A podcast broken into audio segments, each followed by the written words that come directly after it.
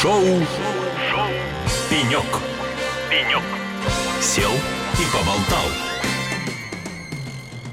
Ну что уже, добрый вечер, друзья. Это шоу «Пенек» и «Финополис-2023», где мы продолжаем общаться с интересными людьми. И, как оказывается, здесь собрались не только организации из финансового сектора, не только банки, но и наши с вами коллеги, системные интеграторы и производители и разработчики различных решений. Ну и в частности сейчас напротив меня на пеньке сидит группа компании Citronics и Александр Дворянский, директор департамента информационной безопасности и специальных решений. Александр, приветствую вас на нашем пеньке. Приветствую, спасибо, коллеги, добрый вечер. То, Александр, первый день Финополиса потихоньку подходит к отцу. К вам э, стратегическая задача. Расскажите, чем сегодня удивил вас сегодняшний день? Э, как вам Финополис? Что для вас происходило самого интересного? Возможно, передадите суть каких-то секций, на которых вы были, либо, возможно, сами выступали? Спасибо, хороший вопрос. На самом деле я и сам выступал с а, таким традиционным темой, как а, импортозамещение, импортонезависимость. Но самое, наверное, интересное, чем этот форум поразил, и уже там не первый год, это стабильно, это нетворкинг. То есть ты общаешься с коллегами по цеху, ты общаешься с смежными отраслями, и у тебя появляется там, контур постоянных партнеров, с кем можно работать. И вот это, наверное, основная ценность этого мероприятия. Наверное, ключевая ценность. То есть, да, все вендора, все партнеры, все там, крупнее крупнейшие экосистемы представили свои решения. Вот. Но в целом ты всегда можешь найти что-то применимое для тебя, для твоих клиентов, для твоих партнеров. То есть на самом деле не каждая выставка может этим похвастаться. Но здесь все-таки профиль, все-таки финансовый сектор и банки. Вот, э, вероятно, вы напрямую с ними взаимодействуете, работаете, получаете от них запросы. Вот расскажите про специфику. Как вы видите, вот, э, насколько высок порог вхождения в бизнес с этими компаниями? Что они требуют сейчас вообще? Э, есть ли какое-то отличие от других отраслей экономики? Безусловно, банковский сектор, а он там наиболее часто атакуемый злоумышленниками, поэтому уровень зрелости там, процессов информационной безопасности, уровень зрелости обмена информацией, он один из самых высоких, вот если брать все отрасли экономики. Вот. Плюс у банков огромное количество регуляторов, которые выставляют достаточно жесткие требования по выполнению тех или иных законов. Это показывает как раз, что вот с точки зрения цифровизации банковский сектор, он э, один из лучших. Ну, если не самый лучший. Ну, то есть фактически у них все уже хорошо. А, вот с точки зрения информационной безопасности нет такого понятия хорошо. Оно, оно не это постоянный процесс. Это постоянный процесс. То есть, а вот как у нас говорят, там нужно идти в ногу с злоумышленниками. На самом деле не так. Нужно идти на шаг впереди злоумышленников, тогда как бы твоя экосистема будет э, защищена. Ну, тогда а, расскажите, пожалуйста, какие сегодня задачи вы решаете вместе с банками, с финансовым сектором? И прежде всего, как происходил и происходит сейчас переход на отечественное решение, насколько удается заместить э, прежних игроков без потери качества и без потери той самой э, защищен, защищенности от угроз?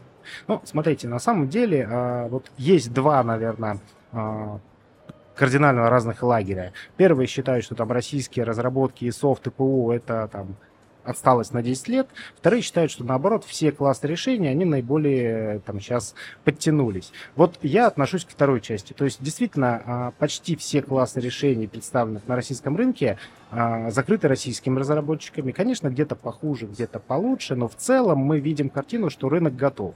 На самом деле это началось еще в 2014 году, когда появились первые такие вот попытки санкций на рынок. Тогда уже многие разработчики озаботились задачей а, самостоятельно там, разрабатывать решения, вкладывать в это направление и, ну, по сути, уделять этому серьезные ресурсы, серьезные деньги. Вот, поэтому, когда в 2022 году подавляющее большинство вендоров ушло, ожидаемого краха, что там мы в лаптях будем информационную безопасность делать, такого не случилось. И вот за последние два года можно честно фиксировать, э, российские разработчики во всех классах решений очень сильно подтянулись. Ну, возвращаясь вообще к требованиям банковского сектора и уровня развития с точки зрения и информационной среды, Какая роль отводится сегодня интегратору, если уже на местах, уже в банках есть огромные отделы по информационной безопасности, которые отслеживают и предотвращают те самые угрозы? Где место интегратору, где место вам? С каким э, решением вы к ним приходите? Как вы с ними работаете? Ну, смотрите, уровень зрелости российских банков э, оценивается именно вот по эшелонированной безопасности. Они могут ее сами построить, они могут ее взять на аутсорсинг у специализированной компании, вот, они могут там привлекать сторонних подрядчиков. То то есть, вот если, допустим, 10 лет назад э, хороший банк, он всю свою экосистему делал сам, ну, всю безопасность строил сам, то сейчас это не самая лучшая стратегия, потому что, допустим, люди уходят, команды меняются, и банки привязаны к конкретным персоналиям.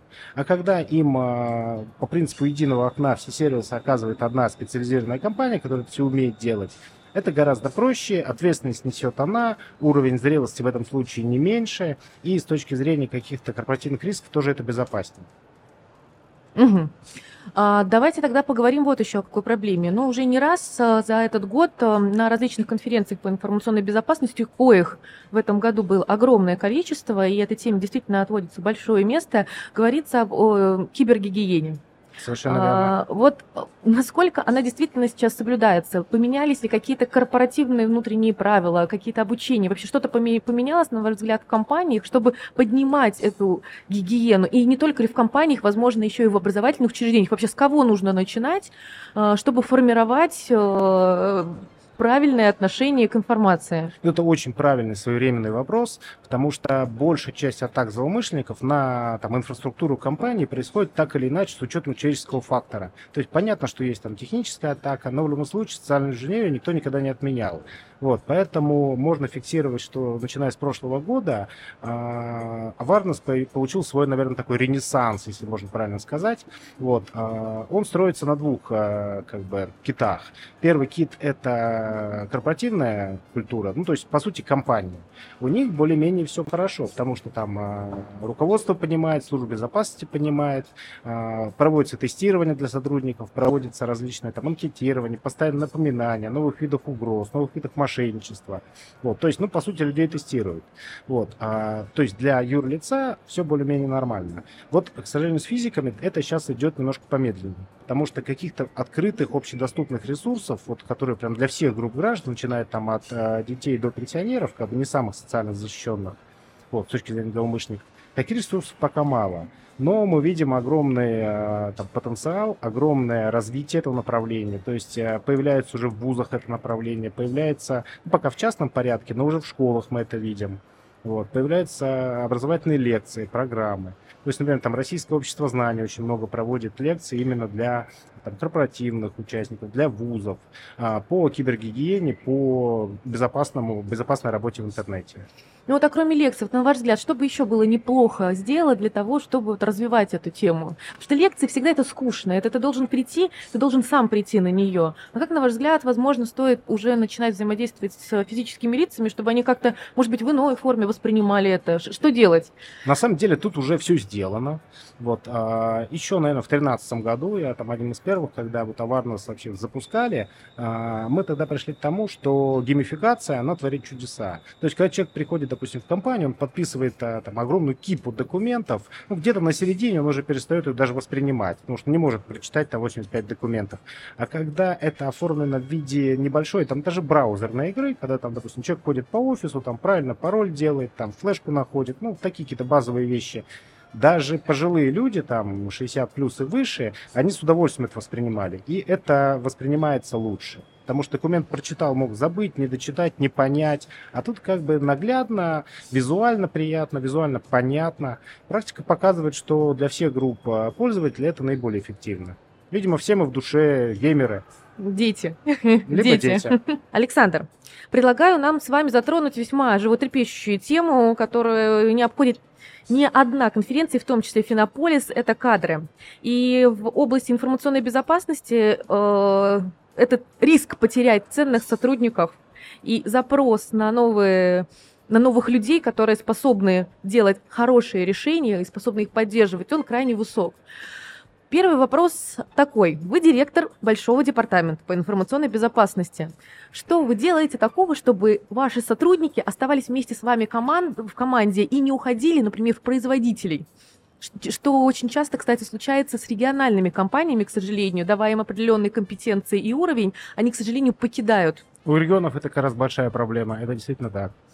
Что вы делаете, вот находясь в центре, здесь, чтобы не на потерять? Самом деле, вот находясь в центре, еще на этапе формирования команды, формирования подразделений, формирования каждого отдела, ты подбираешь людей, условно, кто а, готов играть в долгую, готов там а, идти с тобой в ногу. Вот, то есть мы изначально на этапе а, подбора команды формируем ее, чтобы она там между собой хорошо взаимодействовала, чтобы у них была мотивация, то есть чтобы у них все а, как бы требования на от работодателя, то есть помимо зарплаты, вот, они соответствовали.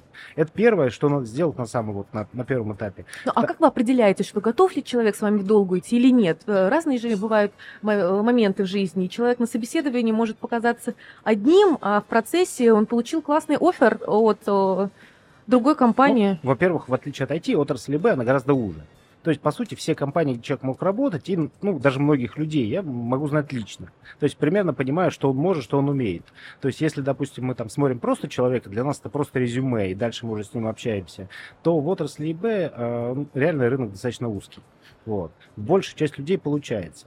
Второе, вот у инженеров э, есть обычно, э, то есть они как дети, то есть им нужно, чтобы им было комфортно в компании, то есть помимо зарплаты у них должны быть все остальные функции также реализованы.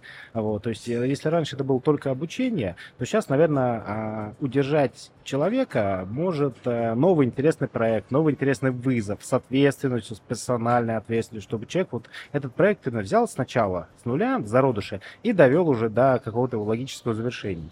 Вот. Эта практика показывает, что вот э, деньги в этом случае становятся, ну, конечно, не последним, но там в тройку входят. Но сложные задачи драйвят. То есть людям даже не сколько сложные, сколько их, им это должно самим нравиться. То есть вот это, наверное, основное. Я думаю, что это там, в IT в отрасли и во многих отраслях. То есть людям должно нравиться, они должны получать удовлетворение от того, что делают, плюс а, видеть результат своих трудов. То есть, условно, вот там проработал месяц, написал столько-то кода, система работает, там внедрил э, там firewall, э, он запустился, все работает, заказчик доволен, там написал документацию, ее приняли. То есть в этом случае они а, в краткосрочной или там среднесрочной перспективе видят результат своих работ. На самом деле это вот э, одно из таких ну, базовых, что ли, вопросов мотивации, когда ты можешь получать большие деньги, но ненавидеть свою работу. А когда ты получаешь комфортные тебе деньги и э, любишь свою работу, вот этот баланс найти, ну, достаточно сложно. Но вот... Это такая, получается, фактически амбициозная задача для целой компании, потому что компания должна привлекать те самые интересные проекты, где было бы драйвово работать э, персоналу. Ну, безусловно, это взаимосвязь всех подразделений компании, там, всех бизнесов, то есть, как бы это такой некий симбиоз. Так, хорошо, разобрались с теми, кто уже в команде. Вопрос, нужны ли новые люди? Новые люди всегда нужны, этот процесс э, постоянный, этот процесс э, цикличный, то есть там рано или поздно либо бизнес растет, либо кто-то увольняется, либо кто-то в декрет уходит, то есть ситуации могут разные абсолютно. Вот. Причем они все вот, там позитивные, но там человек в декрет ушел, вроде не увольняется, но при этом он не работает. Вот. А, я бы сейчас смотрел, вот опять же повторюсь, что отрасль узкая, вот. А стоит искать сотрудников в первую очередь через нетворкинг, потому что классические инструменты, там, Headhunter, какие-то чаты а, различные а, кадровые, они здесь фактически не работают. Вот, поэтому э, нетворкинг и э, взращивание специалистов с поздних курсов в вузах. То есть есть у нас там ряд профильных вузов, с которыми мы работаем, начиная с третьего-четвертого курса. Ну вот здесь расскажите поподробнее, как вы взаимодействуете с вузами? Это ваши какие-то пер- программы персональные, либо это практики, которые могут э, пройти э, почти уже выпускники у вас? Как выстроена система сегодня и что работает, на ваш взгляд? Ну, смотрите, здесь на самом деле это гораздо больше, чем там стандартная практика или стажировка, вот как раньше было принято, там студент приходит в стажировку, мы их на работу берем. Это сейчас тоже не сильно работает. Вот, мы начинаем там с третьего, четвертого, там, ну, то есть уже с э, серьезных курсов, где-то середины, начинаем уже смотреть за студентами, смотреть, что они могут, что умеют, к чему лежит душа. И, соответственно, давая им тестовые задания на их условно сильные компетенции. То есть, если, допустим, человек хочет заниматься там, э, там тестированием там, на проникновение, на там, социалка различной, мы ему эти задания и даем. Если они хорошо получаются, мы примерно понимаем, через год он сможет пойти к нам в это направление. Если человек больше любит а, там, а, работать с документами, готовить там различные отчеты, модель угроз рисовать, ну, то есть у него там больше интроверт, то ему, соответственно, эти же задания даются.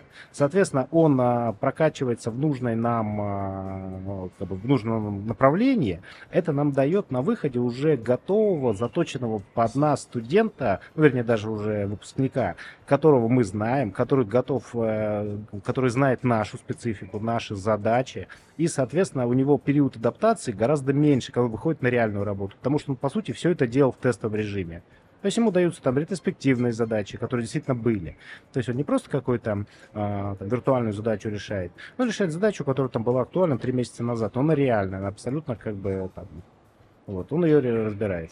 А есть ли борьба уже за студентов между э, IT-компаниями и Б-компаниями? То есть вообще, как сделать так, чтобы студент пришел именно к тебе? Потому что сейчас даже у студентов есть очень высокие требования и к э, компании, в которой он хотел бы работать.